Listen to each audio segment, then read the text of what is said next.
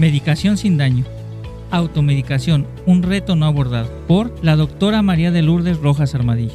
En algún momento de nuestra vida, todos hemos tomado algún medicamento para evitar o aliviar una enfermedad, pero si lo hacemos sin indicación médica, se conoce como automedicación y puede causar daños graves. Los motivos más frecuentes que llevan a la automedicación son diversos. Van desde prevenir un dolor o reducir su intensidad hasta el tratamiento de una enfermedad específica. Incluso se utilizan medicamentos sin indicación para mejorar, por ejemplo, el rendimiento físico y algunos aspectos cosméticos.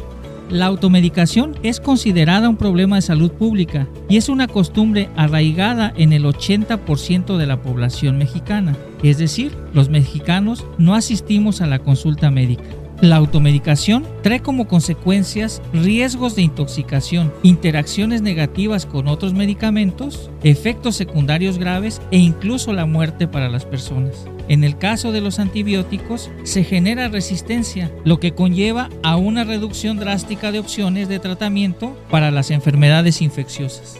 Es importante que la población tenga mayor información sobre la automedicación y sus complicaciones. La única manera de usar los medicamentos de forma segura es a través de la indicación médica. Esto fue Ciencia y Salud en tu día a día.